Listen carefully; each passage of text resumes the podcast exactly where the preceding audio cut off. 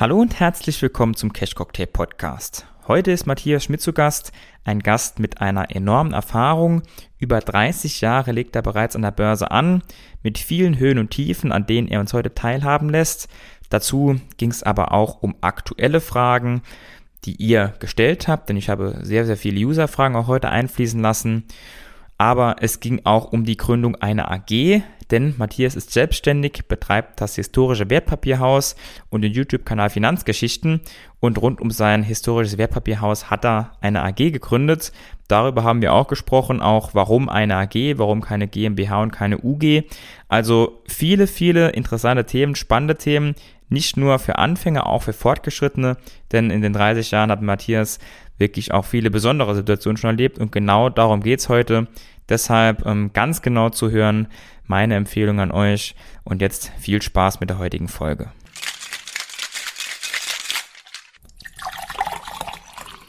Matthias, vielen Dank für deine Zeit, dass du heute deine Erfahrungen mit uns teilst. Und so würde ich gern direkt auch ähm, mit reinstarten in die Folge, ähm, dass du uns mal erzählst, Matthias, aus deiner über 30-jährigen Börsenerfahrung, was waren deine wichtigsten Learnings oder anders gesagt, ähm, du gibst dein Wissen ja auch oft an Anfänger weiter. Vielleicht kannst du da mal ein bisschen erzählen, welche Erfahrungen musst du da denn oft weitergeben? Ja, ha hallo Lukas. Ähm, ja, vielen Dank, dass ich bei dir im Podcast zu Gast sein darf.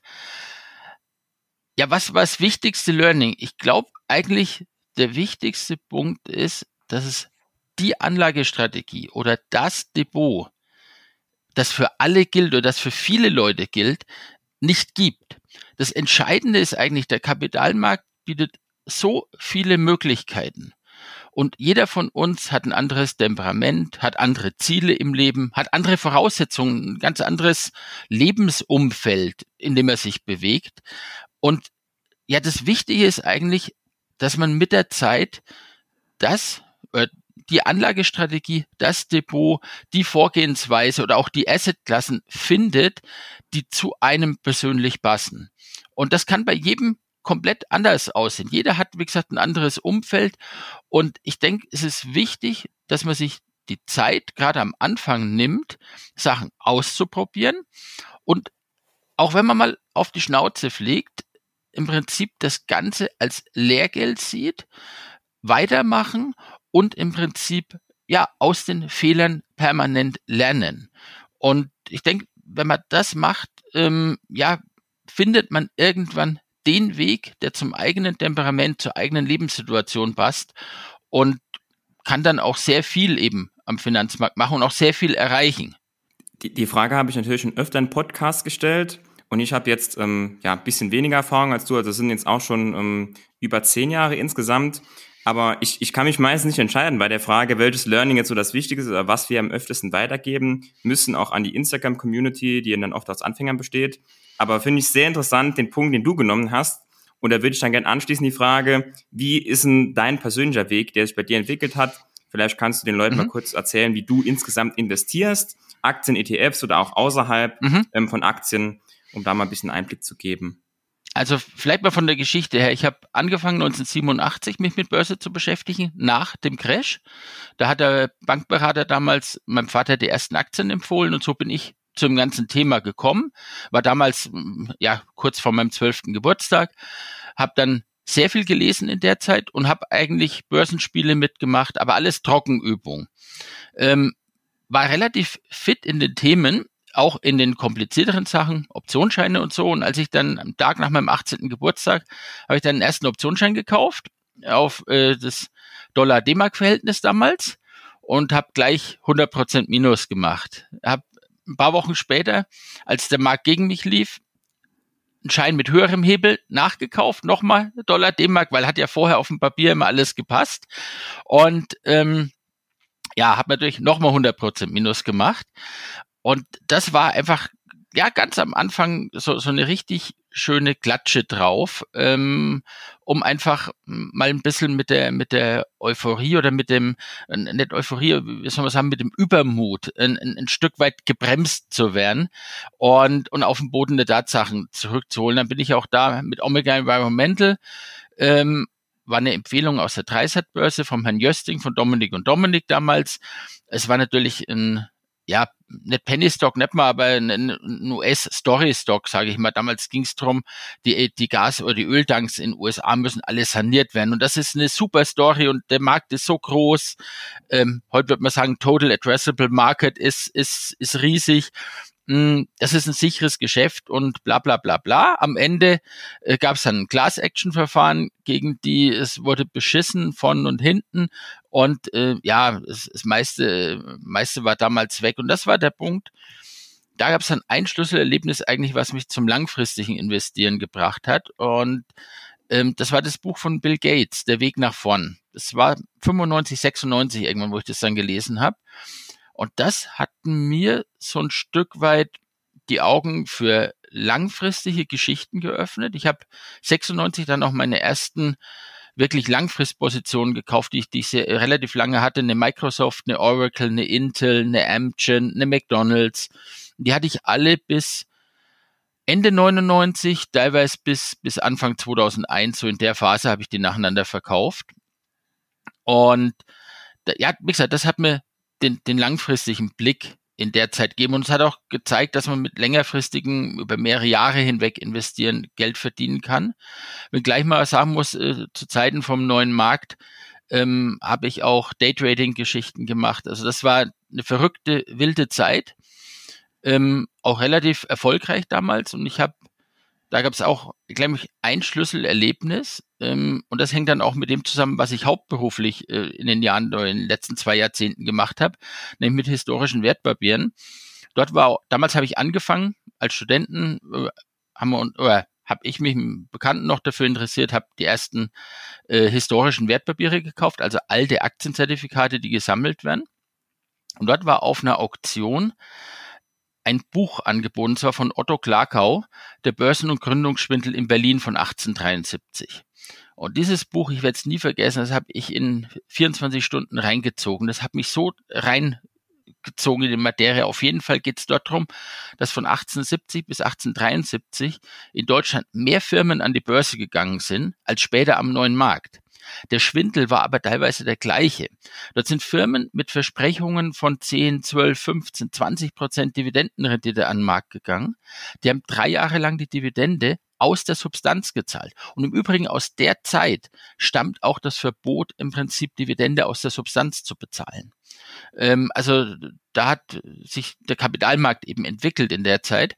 Und danach war mir eigentlich relativ klar, was für ein Schmindel am neuen Markt abgeht. War für mich die Konsequenz, dass ich eigentlich ja die letzten drei Monate der Party nur noch halb mitgemacht habe. Da ging es nur noch darum, ein paar Sachen dann abzuwarten, die, die steuerfrei waren. Und ich hatte witzigerweise mein Depot-Höchststand damals im September 2000, also vier, fünf, ja fast sechs Monate nachdem der Markt sein Hoch hatte, weil ich eigentlich kaum investiert war, nur noch ein paar relativ solide Sachen hatte. Und dann habe ich eigentlich den Fehler gemacht, dass ich wieder voll rein bin was dann bis äh, Januar, Februar 2001 dazu geführt hat, dass ich vom Hoch 30 Prozent im Minus war. Und dann kam, und dann muss man sagen, der nächste glückliche Zustand, äh, Zufall äh, eigentlich, äh, nämlich, dass wir ein Haus gefunden haben hier östlich von München, das wir kaufen wollen. Und ähm, als wir nach dem, es war knapp zehnte Haus, was wir angeschaut haben, wo alles dann gepasst hat, wo Grundstück gepasst hat, wo Zuschnitt, Preis, alles gepasst hat und Lage. Ähm, als wir zugeschlagen haben, am Sonntag haben wir uns entschieden, wir kaufen es und am Montag früh habe ich das Depot komplett platt gemacht. Bis auf eine Position, die noch nicht steuerfrei war, habe ich alles verkauft und als Eigenkapital genutzt. Ähm, ja, wenn ich im Nachgang eben sehe, dann, dann war das ähm, ja eine sehr glückliche Entscheidung. Sicher viel Zufall und viel Glück auch dabei. Und ähm, hat dazu geführt, dass ich eigentlich so in der Phase bis 2008 relativ wenig Geld investiert habe im Markt. Und dann erst wieder Ende 2008, als die Ende der Steuerfreiheit war, da habe ich dann äh, kräftiger zugeschlagen bei einigen ETFs, die thesaurierend und synthetisch waren, was dazu führt, dass im Prinzip die kompletten Kursgewinne und Dividenden seither steuerfrei laufen. Das einzige Problem, das ist in 2017 irgendwann auf Ausschütten umgestellt worden, zwangsweise, leider, äh, weil Comstage das Ganze geändert hat. Aber ansonsten war das jahrelang eigentlich ein, eine sehr schöne äh, Nachsteuerrendite. Ähm, ja, aber aus der Zeit heraus ähm, ja, in, investiere ich und ähm, bin auch in verschiedenen Sachen aktiv. Vielleicht noch zu dem frühen äh, Ding, was ich damals schon gemacht habe. Also wir haben als Studenten 1999 dann gesagt, wir wollen eine eigene AG gründen zur neuen Marktzeit. Und dann waren wir fünf Studenten, haben jeder 20.000 D-Mark auf den Tisch gelegt und haben unsere eigene AG gegründet. Die AG besteht heute noch, heißt heute Skripo West AG, macht ein Kollege. Und zwei Jahre später ist daraus meine heutige AG, die HWPH AG, entstanden, mit der ich eben die Auktionen für historische Wertpapiere mache. Und so haben wir zwei Aktiengesellschaften zur neuen Marktzeit gegründet und inzwischen sind knapp 90 Prozent aller damals gegründeten AGs platt oder liquidiert worden oder pleite. Und wir haben es mit zwei geschafft, immerhin durchzukommen. Und auch in der Phase haben wir uns oder habe ich mich und auch mit der Firma damals ähm, das erste Mal ja Venture Capital mäßig beteiligt. Und zwar ein Bekannter von mir hatte einen Studienfreund, den Thomas Jackermeier, und der war ein absoluter Tüftler-Freak. Der hat ähm, ja, Lenkräder für die Playstation entwickelt und so ein bisschen Eingabezubehör. Also er hat eine richtig coole Maus, also Mausersatz, besser gesagt gehabt. Äh, das nennt sich Trackball. Ähm, und er war absolut ein Qualitätsfreak und ja, aber er war damals eigentlich ja kurz vorm Aus, weil, äh, weil ihm Geld gefehlt hat für die weitere Entwicklung. Und dann haben wir zu neun dem Freundeskreis uns eben da an der Endor AG beteiligt, als die GmbH dann in die AG, in der AG umgewandelt worden ist und haben ihm geholfen, Investoren zu suchen. Und heute ist Endor AG, ähm, die Endor AG börsennotiert. Ähm, in der Spitze war es knapp 300 Millionen wert. Äh, ich war leider zwischendurch mal raus, bin dann wieder rein ähm, war auch eine ne sehr wechselhafte Geschichte. Also Endor ist dann 2006 haben sie, glaube ich, den Börsengang dann geschafft. Aber das war das erste Mal so, wo ich mich ja in der Zeit mit unseren eigenen Gesellschaften, aber dann auch an der Endor AG ohne Börsennotierung an Firmen beteiligt habe.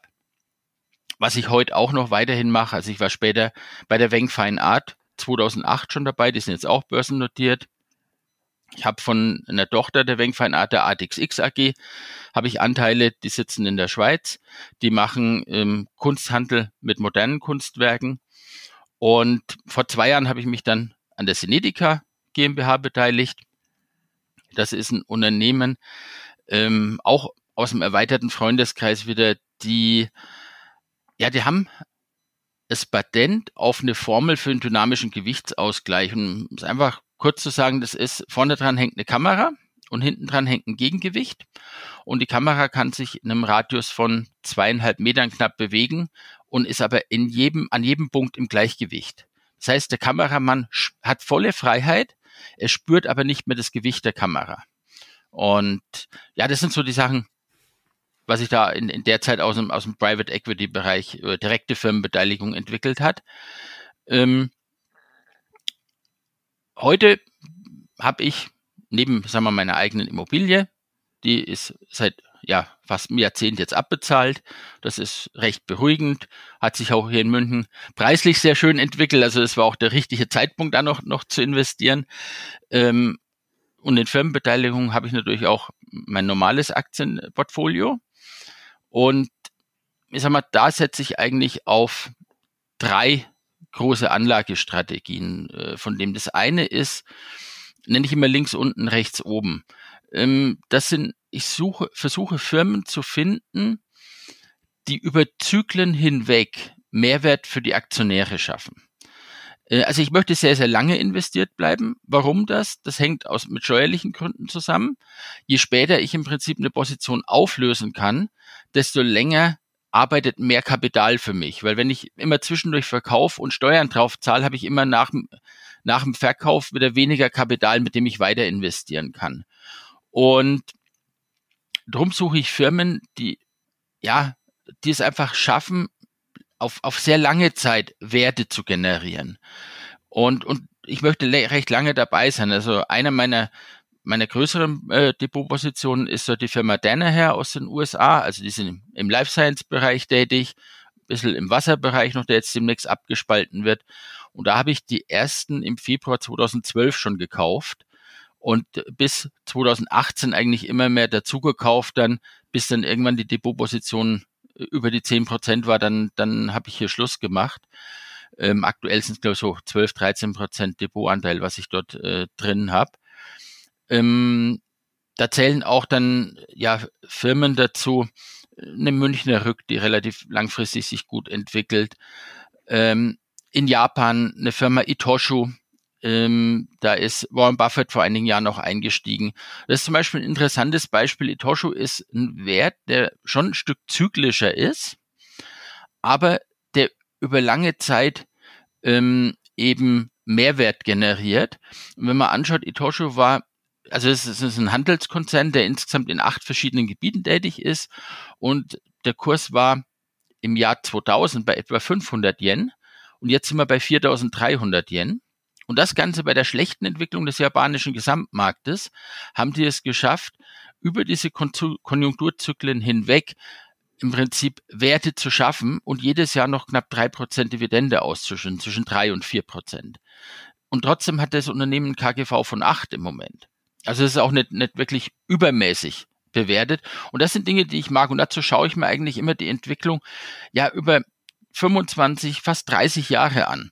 Und ich halte es eben für ganz wichtig, dass man seinen Blick mit Anfang Mitte der 1990er beginnt, weil dann sieht man, man hatte in den 1990ern einen riesen tech-getriebenen Aufschwung. Da sieht man, wie haben die Unternehmen sich im Prinzip in, in, in der äh, New Economy Krise verhalten? Wie haben sie sich in der Finanzkrise verhalten? Wie haben sie sich während des Corona-Crashs verhalten? Also man kann lernen, ja, diese Firmen zu verstehen, wie sie in verschiedenen Zyklen reagieren. Weil ich immer wieder höre, was soll so ein langfristiger Blick? Das ist doch Käse. Eine Firma von, eine Situation vor 25 Jahren hat nichts mit heute zu tun. Nein, ich glaube schon, weil nämlich sehr viel ähm, an der Firmenkultur hängt, an einem Geschäftsmodell hängt.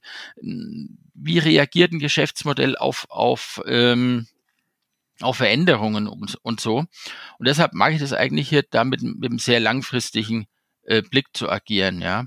Eine Firma, die da noch reinpasst, ist, ist eine Bechtle AG aus Deutschland hier, IT-Dienstleister. Also das sind alles so Firmen oder USA im Softwarebereich, eine Firma Roper, Roper Technologies, im Pharmabereich eine Amgen, die ich inzwischen wieder habe. Ähm, das sind Werte, die kaufe ich und die möchte ich eigentlich über mehrere Jahrzehnte liegen lassen.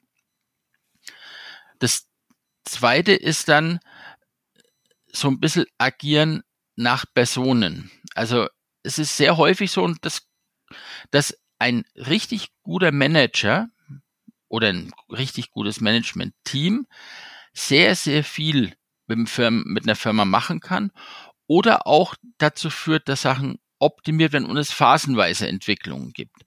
Ähm, ein Wert, den ich zum Beispiel nach Management-Kopf gekauft habe, ist General Electric. Die habe ich damals gekauft, als der Larry Kalb, muss Ende 2018 gewesen sein, oder drittes Quartal 2018, als Larry Kalb, ähm, der ehemals bei Danaher glaube zehn Jahre lang oder so ein sehr erfolgreicher Manager war und sehr viel erreicht hat, dann ja den das Frack General Electric äh, das Ruder übernommen hat, weil ich einfach der Überzeugung war, dass er es schafft, sowas zu sanieren, sowas zu filetieren und im Prinzip das Ganze zum Mehrwert für die Aktionäre zu bringen. Ich war anfangs, ich war die ersten zwei Jahre damit eigentlich daneben gelegen, weil der Markt hat es anders gesehen. GE ging nochmal kräftig baden. Aber wenn ich jetzt die letzten zwölf Monate anschaue, wie GE jetzt die abgetrennte GE Health, die abgetrennte Waptec, also man hat ja jetzt schon aus einer Aktie drei verschiedene bekommen. Jetzt demnächst wird dann äh, das äh, Energie und vor allem Renewable, also das erneuerbare Energiegeschäft, abgetrennt von, von der Luftfahrtsparte. Da wird es eigentlich nochmal schaffen, einen, Mehrwert zu generieren. Ähm, da finde ich das ja ganz interessant, was eine Person an, an performancemäßig oder was die richtige Person zur richtigen Zeit an der richtigen Stelle ausmachen kann. Und ja, vielleicht ein, Beispiel, was auch ja die Gefahren äh, von so einem Ding mit nach den Personenköpfen äh, zeigt, ist ähm, der Kasper Rohrstedt bei Adidas. Da sieht man, er war ja vorher bei Henkel. Als er bei Henkel war, hat sich Henkel rasant entwickelt und danach, als er weg war, war dieses, ja, wurde, also ich glaube, er hat einfach relativ viele Stellschrauben extremst optimiert und überoptimiert. Und irgendwann ist die Fassade dann gefallen, als er ging. Und einen ähnlichen Effekt sehen wir jetzt bei Adidas. Und bei Adidas kam halt, glaube ich, durch den Corona-Crash und, und einige Entwicklungen ähm, ja ihm zuvor die Entwicklung, dass äh, ja äußere Zwänge haben ihn dazu gezwungen, dass er dieses dieses extrem gehebelte oder extrem riskante äh, Geschäftsvorgehen quasi nicht durchführen kann, nicht dauerhaft durchführen kann, ja. Und deshalb ist die Aktie da schon früher runtergekommen. Aber darum denke ich, es anzuschauen, wer sind die entscheidenden Personen, wer sind die Personen, die die hinter Firmen agieren, ähm, finde ich einen, einen, einen sehr interessanten Weg, ähm, den man eigentlich immer mit, oder den ich gerne mit äh, beachte. Und das dritte ist eigentlich dann, ähm, ja, ich nenne es mal die äh, unter der Durchflughöhe der Profis. Das sind alles Sachen, und zwar verschiedenste Geschichten, die eigentlich in der Größenordnung sind, wo kaum ein, Profession, ein professioneller Investmentmanager äh, Zeit in die Analyse stecken kann. Also wo ich im Prinzip als Privatanleger, als informierter Privatanleger, der Zeit, sich Zeit nimmt und tief einzusteigen, ähm, quasi Mehrwert generieren kann. Und das beste Beispiel ist dort die letzten zwei, zweieinhalb Jahre die Firma Centrotech. Die haben Wärmepumpen hergestellt, muss man sagen, weil sie den Teil jetzt verkauft haben an Ariston. Und wo das ist eine Firma, die ist delistet. Delistet bedeutet, dass die Aktie zwar noch gehandelt werden kann in Hamburg, aber dass ähm, die Börsennotiz quasi nicht mehr auf Veranlassung der Firma stattfindet. Und damit gelten keine Ad-Hoc-Pflichten mehr. Die einzige Quelle, wo man quasi Informationen kriegt, ist im Prinzip einmal im Geschäftsbericht und dann auf der Hauptversammlung.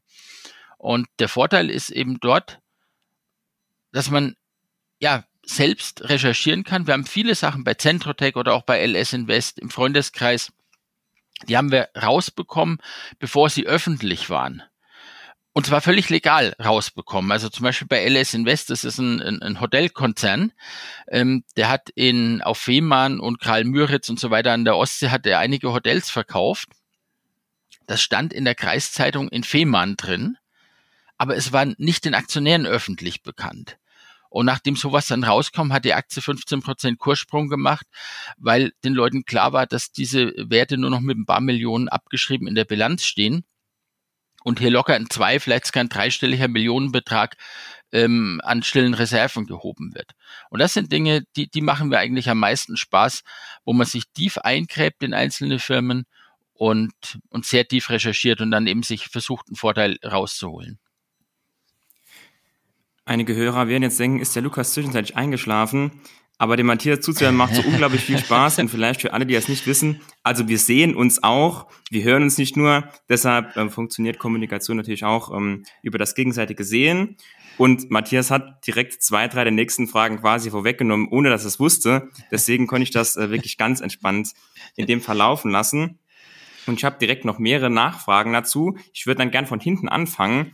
Ähm, Finde ich sehr interessant. Den letzten Punkt, den du genannt hast, ähm, war mir tatsächlich noch nicht alles so bewusst. Aber ähm, beim Punkt jetzt bei uns läuft vieles über Small Cap, so wir auch versuchen dann in Bereiche, wo die Profis vielleicht nicht investieren können oder dürfen, jetzt in meinem Beispiel aufgrund der Größe auch, äh, weil die Firmen noch zu klein sind, wo man dann eben ähm, ja zwischen Vorsprung erarbeiten kann gegenüber den Profis und finde ich interessant, dass du das auch auf eine andere Art und Weise, aber ähm, da schon positive Erfahrungen gemacht hast. Und ähm, ja, mit, mit Delisting und dann trotzdem investiert zu sein, das werden die meisten wohl auch noch nicht so erlebt haben. Also ich persönlich habe das praktisch zwar schon gehört, aber auch noch nicht ähm, so mitgemacht. Vielleicht kannst du da noch ein bisschen ähm, mehr auf die Unterschiede eingehen oder wie man sich das dann vorstellen muss. Mhm. Wie gibt das Unternehmen dann auch im Geschäftsbericht die gleichen Infos wie andere Unternehmen oder gibt es dann da Sachen, die weniger beschränkt sind und die dann da anders sind? Vielleicht kannst du da noch ein bisschen näher drauf eingehen. Also im Geschäftsbericht sind alle Pflichtangaben drin. Aber man muss sich, also ich glaube, die zentrale Frage beim Delisting ist eigentlich immer die, oder drehen wir es mal um, vielleicht noch, noch einen Schritt zurück. wann kommt es zum Delisting oder was ist dort die Voraussetzung? Ähm, ein Großaktionär kann dem hingehen und zum, zum Vorstand, zur Vorstandschaft sagen und zum Aufsichtsrat, Moment mal, ich hätte gern, dass wir die Aktie delisten, lass uns mal drüber reden. Dann ist er aber verpflichtet, allen übrigen Aktionären ein Angebot auf Basis, ich glaube, das ist meistens der sechsmonatliche volumengewichtete Kursdurchschnitt zu machen. Und das war gerade im Herbst 2020, Frühjahr 2021 so eine extreme Phase, wo wir durch Corona und die Wiedereröffnung ähm, relativ starke ähm, Bewegungen im Geschäftsleben hatten, äh, Umschwünge. Und jetzt kam die Situation, dass die Vorstandschaft und, und der Großaktionär schon gemerkt hat, wow, unser Geschäft zieht wieder richtig an, aber der Aktienkurs kommt erst langsam hoch und dann haben sie schnell Delistings gemacht auf Basis des Durchschnittskurses der letzten sechs Monate. Das ist ein Pflichtangebot. Also sie müssen diesen Preis mindestens bieten. Und viele Fonds und professionelle Anleger dürfen in Hamburg dann nicht mehr im Freiverkehr investieren. Das heißt, sie sind mehr oder minder gezwungen zu verkaufen oder, an, äh, oder äh, das Angebot eben anzunehmen oder am Markt zu verkaufen. Eins von beiden. Und in den meisten Fällen konnte man dann eigentlich relativ gut zu diesem Delisting-Preis über Wochen einsteigen, weil das Angebot so vier Wochen oder so gilt. Und aber die entscheidende Frage, die man sich da immer stellen muss, ist, was sieht der Großaktionär, der das Delisting macht und der ja auch ein gewisses Risiko eingeht, weil im Zweifel muss er ja die komplette Gesellschaft zu dem Preis übernehmen, den er, den er geboten hat. Ähm, was sieht der Großaktionär schon in Zukunft an Entwicklung, die wir nicht sehen? Und bei einer Centrotech war es eben das Wärmepumpengeschäft. Das war Centrotech war eigentlich mit die klarste Geschichte, die man gesehen hat.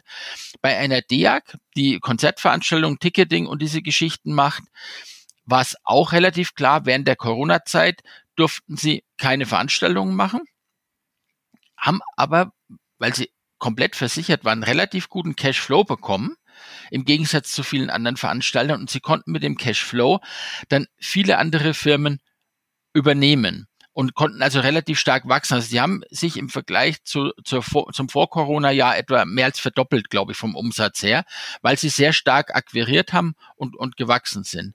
Hm, ja, bei anderen Firmen hab, war es schwieriger, aber das Entscheidende ist wirklich immer zu finden, wo ist dieser, also meine LS Invest mit den Hotels war es auch klar, wenn Corona öffnet, äh, dann, dann kommt da äh, eine Fantasie rein.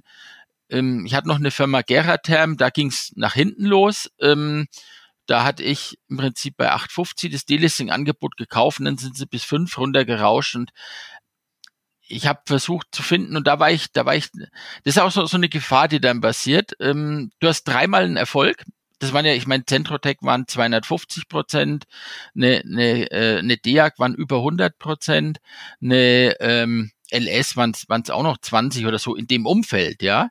Und dann wird man leichtsinnig, sage ich mal. Dann kommt äh, äh, ja, Delisting, ja super, klappt. Und dann bei, bei der Gerhard-Term habe ich gesucht. Ich hatte ein paar Anhaltspunkte. Sie hatten wohl in einigen Regionen extrem hohe ähm, Post-Covid-Umsätze oder extrem, also sie machen Fieberthermometer und, und äh, sonstige Medizintechnik-Geschichten.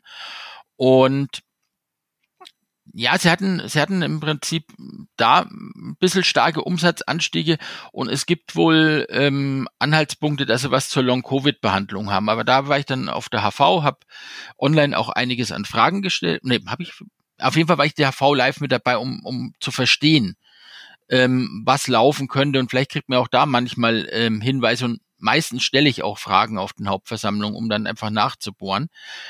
Ja, aber da war es dann irgendwann der Punkt, wo ich gesagt habe, hm, war nix, da habe ich dann dann einen Schlussstrich gezogen mit Minus, ja, weil weil mir nichts ähm, äh, weil ich nichts gefunden habe. Also der entscheidende Punkt ist bei den Delisting-Sachen versuchen zu finden, welche Entwicklung sieht derjenige, der das Delisting-Angebot macht, oder was ist seine Motivation hinter diesem ganzen Schritt, was wir als normale Aktionäre, als außenstehende Aktionäre noch nicht sehen. Und wenn man sich diese Frage stellt, kommt man sehr oft auf, auf sehr gute Antworten. Das ist keine Garantie, Aber man hat ein extrem gutes äh, Chance-Risiko-Verhältnis. Und es kann ja auch nicht alles ein Treffer sein, ne?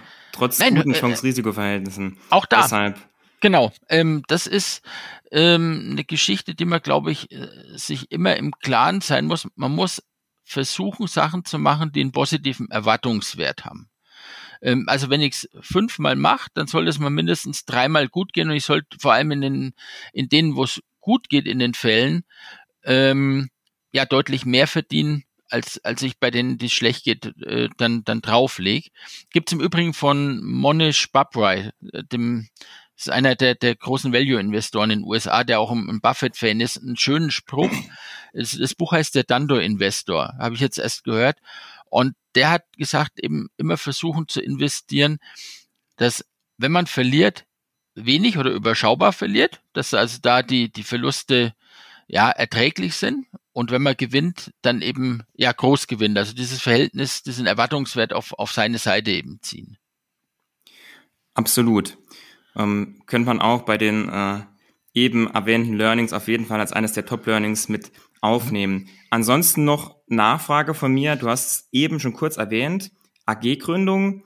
Da wird der, der eine oder andere auch äh, mit den Ohren geschlagert haben. Wie kommt es zu einer AG-Gründung? Vor allem, warum nicht eine GmbH oder andere Möglichkeiten, die es da gibt? Weil das hört man nicht so oft, dass Leute, vor allem jung, du warst ja damals dann auch noch ähm, sehr jung, ähm, warum, warum macht eine AG-Gründung Sinn? Vielleicht kannst du da kurz die Vorteile ähm, ja, erwähnen und ob du es rückblickend nochmal so machen würdest.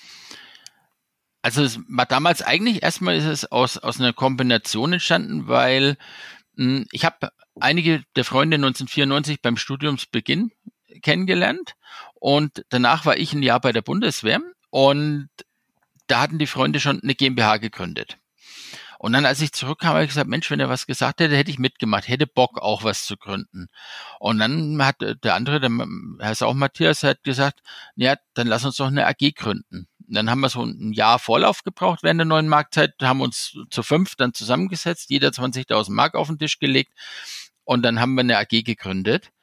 Und ähm, ja, grundsätzlich, ich, es ist einfach nur eine, eine dumme Tradition in Deutschland, eine GmbH zu gründen. Eigentlich ist die GmbH an sich außer dass es halt nur 25.000 Grundkapital anstatt 50.000 braucht, ähm, ist eigentlich komplett unnötig. Eine AG ist viel, viel interessanter, weil es gelten im Wesentlichen die gleichen rechtlichen Voraussetzungen, also steuerrechtlich etc. gibt es marginalste Unterschiede nur. Ähm, und bei einer AG brauche ich noch einen Aufsichtsrat, den ich bei einer GmbH nicht brauche. Aber der große Vorteil ist, dass ich als Aktionär ganz einfach meine Aktie an jemand anderem weiterverkaufen kann. Es erfolgt eine Umschreibung im Aktienbuch und ich überweise das Geld. Damit ist der Anteilsbesitz eben übergegangen. Meiner GmbH muss ich jedes Mal zum Notar. Und wenn ich sehe, als wir angefangen haben, hatten wir meine AG, die ich heute habe, als als hundertprozentige Tochter der, der, der heutigen Scribo West AG quasi gegründet. Und im Laufe von ja zehn, zwölf Jahren habe nach und nach ich jetzt über 90 Prozent der Firma rausgekauft und, und übernommen. Und das war halt immer relativ einfach möglich, weil wir hatten einen Vertrag gemacht, mal, wir hatten eine Zeitweise einen Auktionator gehabt, äh, der ist mit eingestiegen, der hatte, ich glaube, 17 Prozent oder so an der Firma. Als er dann ausgestiegen ist, habe ich ihm einfach die Anteile abgekauft oder ich und ein Kollege damals. Und es war dann einfach eine Transaktion und man musste nicht irgendwohin sich gemeinsam beim Notar treffen und das Ganze mit, mit relativ teuren Gebühren machen. Und Aufsichtsrat ist auch kein Thema. Das ist einmal mein Kollege, der die andere AG hat. Das ist mein Mitgründer Matthias Wahler und das ist meine Frau. Also von daher, ja, du brauchst einmal im Jahr eine Hauptversammlung, plus davor eine Bilanz feststellen der Aufsichtsratssitzung. Das war's, was du im Prinzip ähm, an, an ja, Formalitäten mehr hast im Vergleich zur GmbH. Aber gleichzeitig hast du mit einer AG halt viel, viel mehr Möglichkeiten, andere Leute als Aktionäre und so weiter mit reinzukriegen oder auch eben Veränderungen viel einfacher zu gestalten. Von daher verstehe ich es nicht, warum immer eine GmbH gegründet wird. Klar, wenn man nur die 25.000 hat, ähm, dann ist es, ist es häufig der einfache Weg oder viele fangen ja dann auch mit einer UG an und wandeln die irgendwann in eine GmbH um. Völlig d'accord, ist absolut der, der richtige Weg dann, ja. Aber wenn heute Firmen Tochtergesellschaften oder was gründen oder etc., verstehe ich nicht, warum man es als GmbH und nicht als AG macht. Weil man es immer schon so gemacht hat. Ja, ist, ist so. so ein, in, der, in der Schweiz hast du, in der Schweiz hast du so gut wie keine GmbH. Da wird alles als AG gegründet. Ja. Und es wäre sinnvoll, es durchaus zu machen. Und ich freue mich immer, wenn ich Leuten zumindest mal zum Nachdenken anregen kann und sage, überleg doch mal, ob vielleicht nicht eine AG sinnvoll wäre, anstatt eine GmbH. Cool, auch mal, dass wir über so ein Thema gesprochen haben, was vielleicht der eine oder andere, also die Folge angelegt hat, vielleicht nicht so erwartet hat. Aber ähm, ja, vielleicht gibt es den einen oder anderen, der jetzt dadurch auch so ein bisschen im Nachdenken angeregt wird. Ähm, wir haben nämlich auch sehr viele Leute dabei, die selbstständig sind oder die auch nebenbei irgendwas gründen. Deshalb weiß ich, dass diese Themen auch eine Rolle spielen, GmbH-Gründung oder nicht.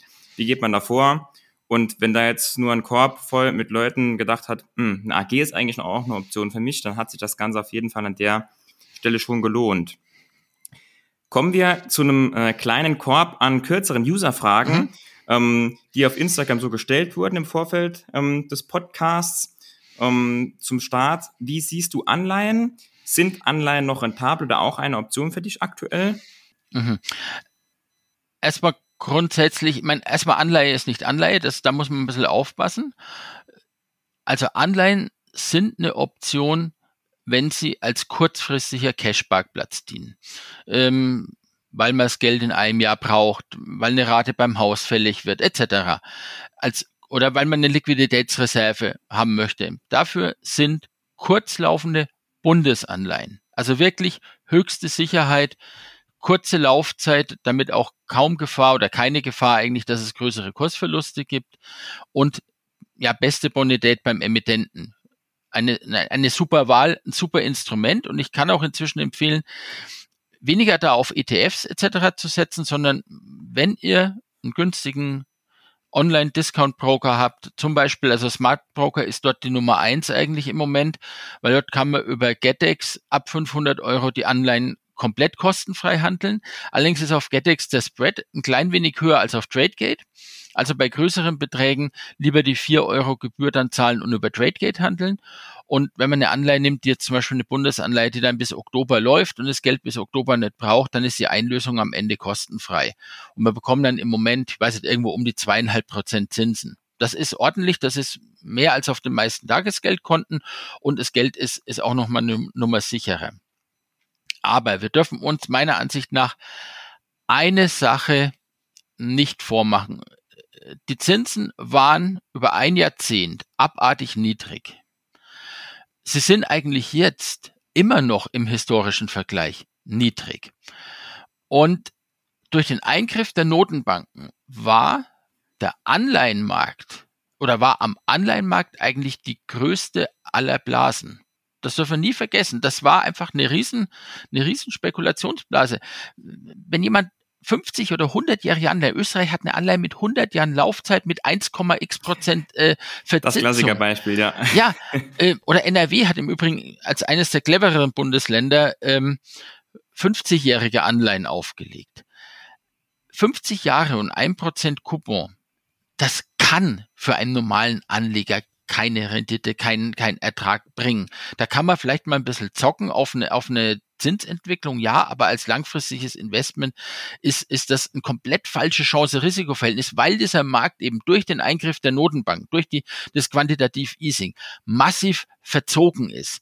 Ähm, und auch da wieder, zoom mal diese ganze Entwicklung aus auf langfristige Zyklen.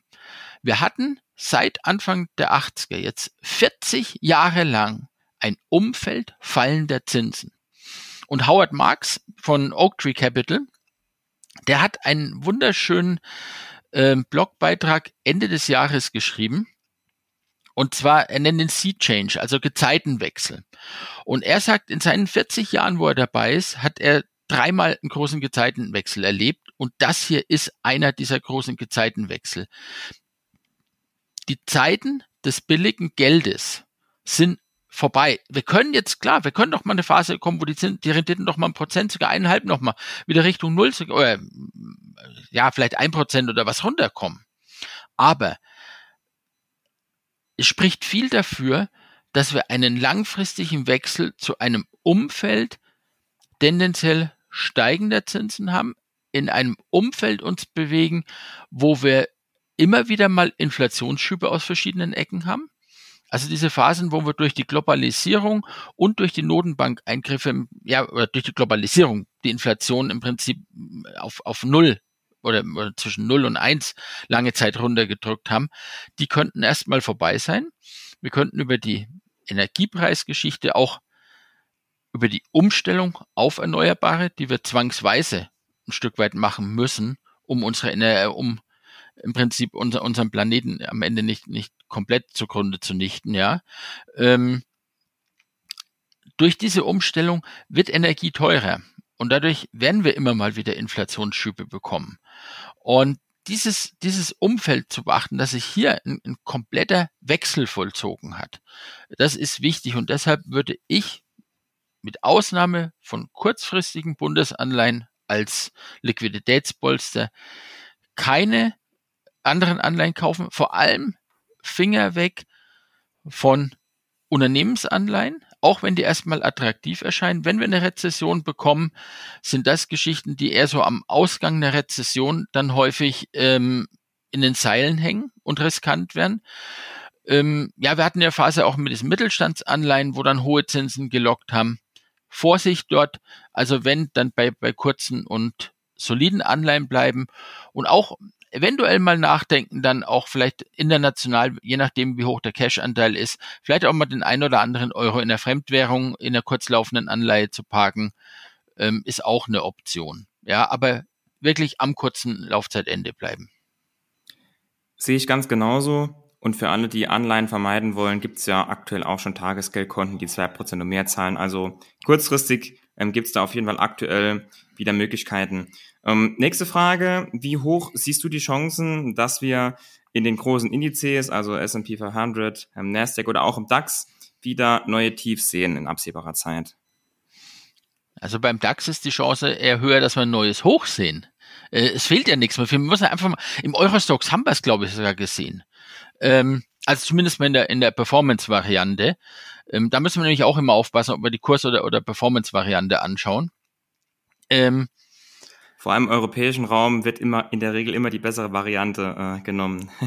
Ja, das ist, das ist übrigens beim, beim Vergleich mit internationalen Indizes immer so eine Geschichte. Der DAX ist traditionell als Performance-Index kreiert worden, während S&P 500 oder Eurostox alles als Kursindex äh, kreiert sind und dementsprechend natürlich eigentlich Äpfel mit Birnen vergleicht. Man muss also immer sehen, dass man, dass man am besten eigentlich die Performance-Variante vergleicht, weil das ist eigentlich die ehrliche Variante, ja.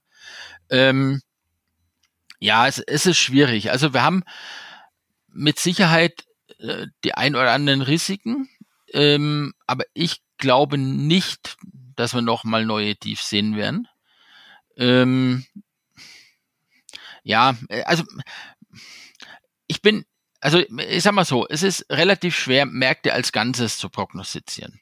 Ich bin viel lieber dabei, wenn ich ein einzelnes Unternehmen anschaue und, und diese Firma anschaue und entsprechend ähm, das Ganze ist, weil alles, was, was globale Sachen sind ja immer ein, ein, ein Mix von Zehntausenden von Unternehmen, von Strömungen, von, von Bewertungen etc. Da, dann kann ich dich direkt beruhigen. Die nächsten Fragen sind nämlich nicht für den ganzen Markt, sondern für einzelne Branchen okay. und Aktien. Ähm, also vielleicht mal ein, ein Vergleich zu früheren Phasen mit, mit steigenden Zinsen.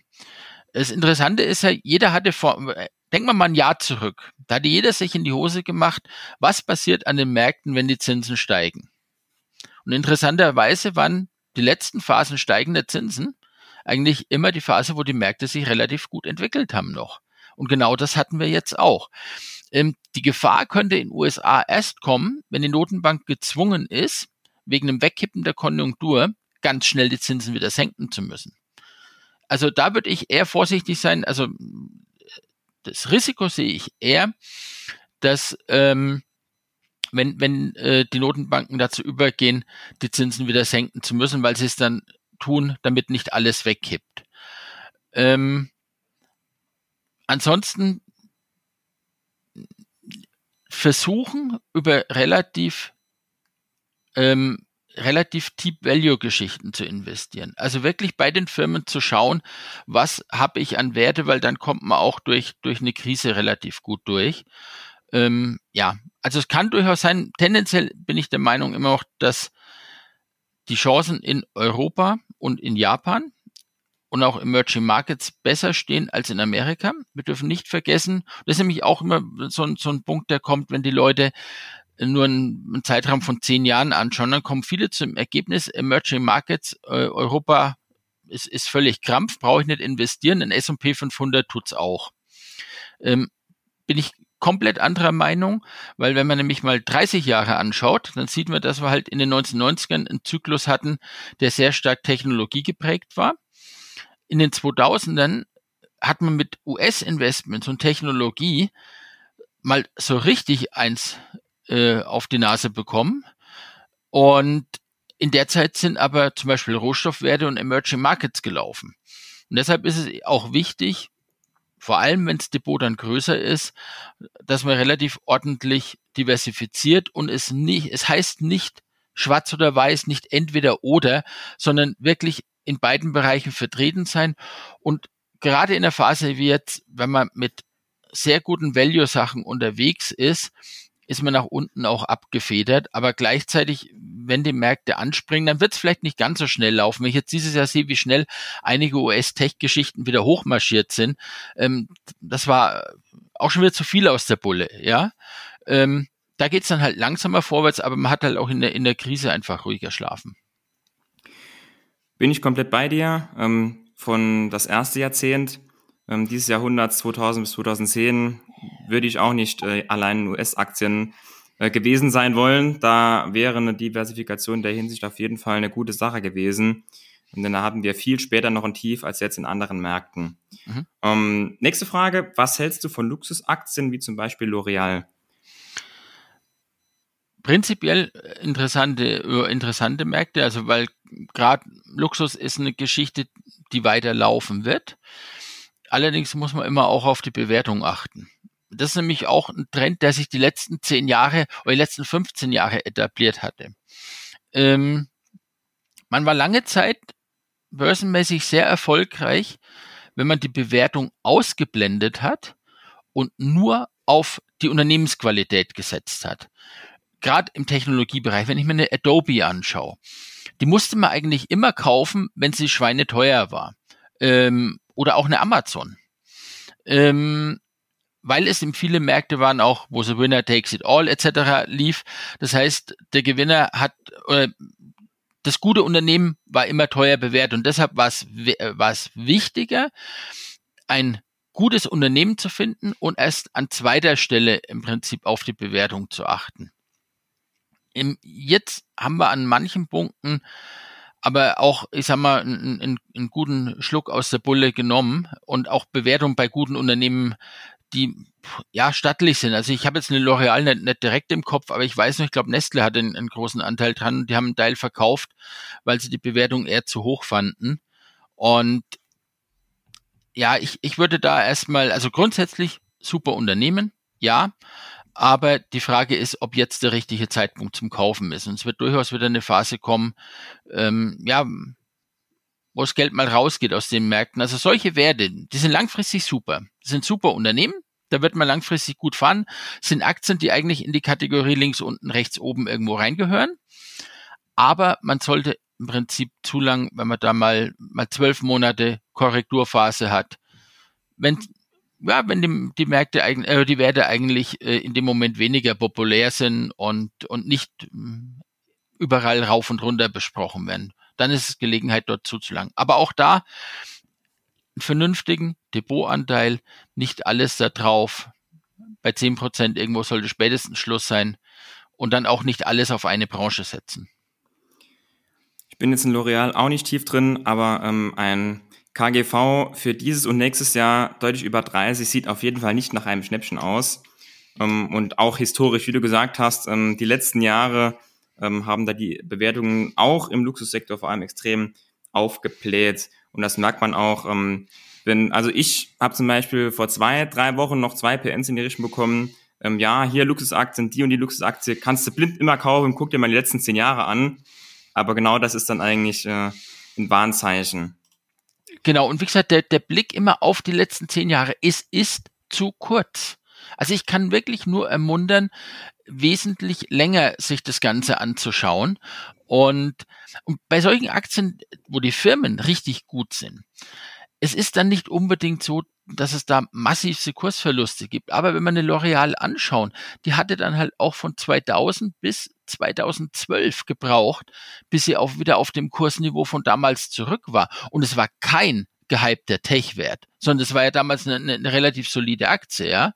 Und die war in, der Spitze auch mal gut, äh, gut 50 Prozent vom Hoch weg.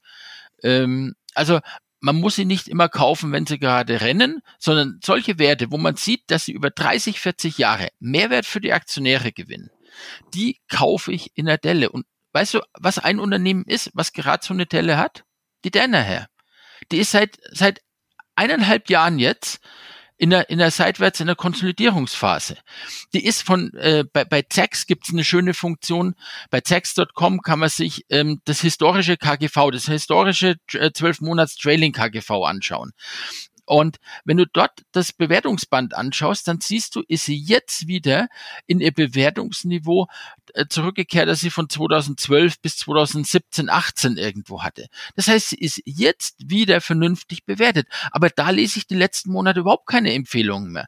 Das heißt, die Leute gehen dann lieber nach Werten, die, die, die gerade die letzten acht Wochen oder die letzten, ähm, ja, zwei, drei, vier, fünf, sechs Monate gelaufen sind, ja also Qualitätsaktien durchaus kaufen, wenn keiner drüber spricht und wenn sie in, in einer Konsolidierungsphase sind. Und bei Danaher ist, ist für mich zum Beispiel der Punkt, wo man jetzt zulangen kann. Da wird der nächste Schub kommen, wenn die nächste Übernahme kommt. Nächste Userfrage. Wie stehst du zu Aktien von Goldminen? Ja, das Interessante ist, also Goldminen werden ja häufig als Ersatz für ein Goldinvestment gespielt mit der Argumentation, wenn du in eine Goldmine investierst, dann profitierst du, wenn der Goldpreis steigt. Das sehe ich an einem Punkt kritisch. Und da ist, glaube ich, ein, meiner Meinung nach ein Denkfehler drin, nämlich, wenn, äh, für den Verdienst einer Goldmine ist ja die Marge wichtig. Und wenn aus Inflationsgründen der Goldpreis steigt, dann steigen auch die Kosten der Mine. Das heißt, dann profitierst du mit Gold eigentlich besser als mit einer Goldminenaktie. Von daher habe ich keine Goldmine im, im Depot. Ich habe etwas physisches Gold, ja, als Worst-Case-Absicherung. Zumal der Vorteil ist, dass Gold nach zwölf Monaten steuerfrei ist. Und wenn man jetzt mal die letzten 30, 40 Jahre anschaut, dann kommt man bei Gold im Schnitt auf eine Rendite von sechs Prozent nach Steuern, was wiederum acht Prozent Vorabgeltungssteuer etwa entspricht. Das heißt also, so schlecht war die Rendite von Gold im, im Laufe der Jahrzehnte nicht, wenn man die Nachsteuerrendite und die Steuereffekte mit betrachtet. Und im Gegenzug bekommt man mit Gold im Portfolio im Prinzip ja einen, einen Krisengewinner. Also ein, es gleicht die Gesamtvolatilität im Portfolio aus, weil Gold eigentlich dann immer stark ist, wenn, ähm, wenn die Märkte eher schwach sind. Und deshalb so drei, fünf Prozent oder auch meinetwegen, wenn, wenn jemand mehr Sicherheit möchte, mal zehn Prozent Gold im, im Depot. Und das am besten als physisches oder als Xetra Gold, Euwax Gold, Euwax Gold 2, ähm, wegen den steuerlichen Effekten. Also da aufpassen, Euwax Gold 2 ist dasjenige, was, was neben Xetra Gold steuerfrei ist nach zwölf Monaten. Also es wird wie private Veräußerungsgeschäfte betrachtet. Wenn man das Ganze mehr als zwölf Monate hält, sind die Gewinne steuerfrei. Wichtig auch, wenn man Verluste in der Zeit macht, sind sie nicht mit anderen Kapitalerträgen verrechenbar, sondern nur mit anderen privaten Veräußerungsgeschäften. Und da würde ich also ganz klar dem, dem Gold, ähm, dem, dem direkten Gold dem Vorzug geben. Und ansonsten habe ich nie Goldminen gemacht. Ja, die großen, vielleicht durchaus eine Option als Beimischung, genau wie große Rohstoffkonzerne, ja. Aber ich finde das direkte Gold interessanter. Und in dem Sektor, wo man extrem aufpassen muss, ist bei diesen ganzen kleinen Goldminen Story Stocks, ob aus Kanada oder Australien. Ähm, sorry, da, da kann, da blickt eben keiner durch. Da wird mir eher über den Tisch gezogen, als ähm, dass man vernünftig investieren kann. Letzte Userfrage. Wie stehst du zu Tabakaktien? habe ich gar nicht im Depot. Warum ein, nicht? Ähm, ich halte von dem Geschäftsmodell, also ja, ich weiß, es, es gibt viele, die schwören drauf. Das Einzige, was, was ich drin hatte, es war für meine Tochter die Swedish Match. Die ist dann durch Squeeze oder durch, durch Squeeze Out letztendlich ähm, ja rausgeflogen, weil ich das mit diesem, mit diesem Snooze, mit diesem Ersatz ähm, äh, Stoff da oder diesem Pouches quasi äh, interessant fand und ein sehr interessantes Geschäftsmodell fand. Ja, ansonsten, ich bin selbst militanter Nichtraucher. Also ich habe im Leben noch nie eine Zigarette geraucht. Ich halte nichts davon. Ähm, ich weiß, der Rauch, äh, der, der Trend zum Rauchen kommt wieder, ist aber für mich kein Investment. Und ja, viele haben wieder relativ hohe Dividendenrenditen habe ich wieder das genau gegenteilige Problem zu dem, was ich am Anfang gesagt habe, mit diesen links unten, rechts oben Aktien, wo ich relativ lang mein Geld arbeiten lassen kann, ähm, bis ich erstmal die Steuer drauf zahle. Und dort bekomme ich halt laufend dann äh, hohe Dividenden, die ich versteuern muss. Es kann durchaus interessant sein, unter Cashflow-Gesichtspunkten interessant, aber das ist so eine Sache, wo ich ähm, ja, mich nie tiefer eingearbeitet habe, was, was in meinem Depot eigentlich sonst nicht stattfindet und ja. Und auch eigentlich so ein bisschen das Sentiment bei mir dagegen spricht, weil es einfach zu viele machen. Das ist auch so ein Punkt. Ähm, ich habe so eine Art Not-to-Buy-List. Ähm, da kommen immer Sachen drauf, die extrem in Social Media gespielt werden. Ähm, und die sind in der Phase zumindest mal für, für sechs bis zwölf Monate eigentlich äh, tabu dort zu investieren. Und da fahre ich eigentlich ganz gut mit, weil da sagen viele, kommt nur das Argument so völliger Schwachsinn, die Argumentation mit, mit, mit Sentiment und so. Ähm, weil was machen die paar Anleger aus, dass sie dort investieren? Nee, die machen, machen wirklich nichts aus. Ich vergleiche das Ganze immer mit dem Fieberthermometer. Wenn du Fieber misst, und das Thermometer zeigt 40 äh, Grad Fieber oder 39,5 Fieber an. Dann wirst du nie auf die Idee kommen, zu sagen, es kann nicht sein, dass der Mensch Fieber hat, weil dieses Thermometer kann nie 40 Grad Fieber oder 39,5 Grad Fieber erzeugen im Körper. Ja klar, das Thermometer kann es nicht erzeugen, aber es zeigt es an. Und genau das ist das Sentiment, also die Stimmungslage. Wenn es Zeiten gibt, wo sage, ich bin ja Admin in, in der Facebook-Gruppe Aktienbörse und Finanzen auch. Und wenn ich dort sehe, dass innerhalb von einer Woche sieben Beiträge zu einem Thema kommen, dann ist dort Vorsicht angesagt. Dann, dann ist das das Fieberthermometer, das anzeigt, wo Kreti und Pleti quasi investiert ist. Und, und das ist, das kommt dann bei mir auf die Not-to-Buy-List. Aktuell die eine oder andere KI-Aktie. Volltreffer, genau, das ist ein Thema. Ähm, wo im Prinzip, da braucht man im Moment nicht investieren. Und im Übrigen, die Aktie, die am meisten von KI profitiert hat, ist meines Wissens eigentlich Nvidia und zwar die letzten zehn Jahre. Das, das ist ja über die Chip-Entwicklung, die, die, die haben ja mit die beste Struktur, glaube ich, wenn ich es richtig verstehe. Ähm, die haben ja schon davon profitiert, ja. Ähm, aber KI ist genau ein Thema. Wasserstoff ist ein Megathema, wo eigentlich fast nur Schrottfirmen unterwegs sind, die aber in der Menge, in der, in der Masse breit gekauft werden. Äh, Cannabis war so ein Thema, wo die Leute viel Geld verloren haben, wo man im Prinzip nicht drin, drin sein muss. Und 3D-Druck. Ja, genau. Und aktuell noch was, was vor, ja, jetzt in den letzten zwei Monaten war es ruhig, aber davor extrem gehypt worden ist, ist der Indien ETF war eine ganz einfache Erklärung. Die Leute haben gemerkt, USA läuft relativ zum Rest der Welt schlechter seit Oktober. Wir möchten was Emerging Markets durchaus wieder machen. So, und dann stehen sie vor der Frage. Ein Emerging Markets ETF möchte ich nicht machen. Warum?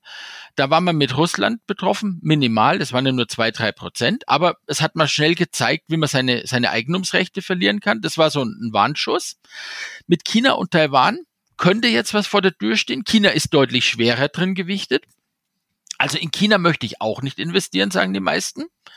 Ähm, also kommt der Emerging Markets ETF nicht in Frage. Also was bleibt denn noch Emerging Markets übrig? Brasilien und im Prinzip Indien. Da hast du die großen BRIC-Staaten im Prinzip mal durch. Und dann schauen sich die Performance vom Indien ETF an und die war wirklich ordentlich die letzten 20 Jahre. Das war eine grandiose Performance wollen in Indien investieren. Was aber keiner jetzt macht, mal auf die Bewertung schauen. Indien ist wahnsinnig teuer bewertet. Das sind wir im, im Index je nach Quelle irgendwo beim 20er KGV. Für ein Emerging Markets ist das heftig. Ähm, einzelne Werte, so eine Hindustan Lever, die gehört irgendwie zu Unilever zum, zum Ding dazu, die hatten 50er KGV. Das sind also Bewertungen, die, die enorm sind. Da ist schon so viel Fantasie drin.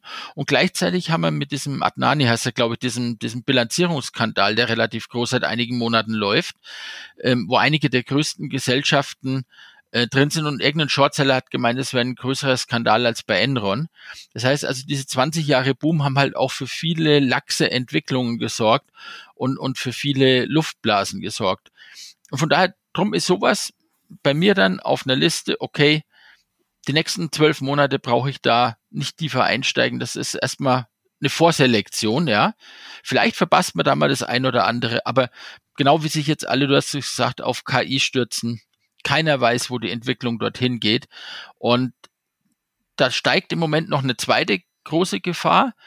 Und ich weiß nicht, wer es von den, von den großen Investoren mal gesagt hat, äh, Stocks, die, die nur produced werden, um, um äh, quasi an die Anleger verkauft zu werden. Also gerade so im kanadischen Penny Stock Bereich hat man es ja im Wasserstoffbereich oder Cannabis extrem gesehen, wo Firmen schnell umvermietet werden, eine Story rangebastelt wird, die zum aktuellen Hype-Thema passt. Und da werden so viele äh, Aktien den Leuten als KI-Aktien verkauft, die, die einfach nur Abzocke sind. Und von daher kann ich da sagen, wenn irgendwo eine Sau durchs Dorf getrieben wird, haltet euch fern. Das ist der erste wesentliche Schritt, um zum soliden Portfolio zu kommen. Matthias, vielen lieben Dank für deine Erfahrung, deine Zeit. Wir sind nämlich am Ende angelangt. Hat sehr, sehr viel Spaß gemacht, war eine sehr schöne Stunde. Dankeschön und vielleicht auf ein nächstes Mal. Jo, vielen Dank, Lukas, dass ich zu Gast sein durfte und euch allen viel Spaß und viel Erfolg beim Investieren. Wenn dir die heutige Folge gefallen hat, lass uns sehr gerne eine Bewertung da. Das hilft uns, diesen Podcast auch zukünftig produzieren zu können und noch besser zu machen. Wir wollen auch bei den kommenden Folgen deine Wunschgäste einladen und deine Wunschthemen behandeln. Ansonsten an dieser Stelle noch der rechtlich notwendige Disclaimer. Dieser Podcast dient lediglich der Allgemeininformation und gibt die persönliche Meinung von mir und meinen Gästen wieder. Alle Angaben erheben keinen Anspruch darauf, vollständig und richtig zu sein und sind zudem keine Handlungsempfehlung an dich, bestimmte Finanzinstrumente zu handeln. Wir sind also nicht verantwortlich, wenn du aufgrund unserer Inhalte Entscheidungen zu deiner Geldanlage triffst. Wir machen in diesem Podcast keine Anlageberatung, denn wir wissen ja auch im Einzelfall gar nicht, ob eine bestimmte Aktie zum Beispiel für deine persönliche Risikobereitschaft geeignet ist.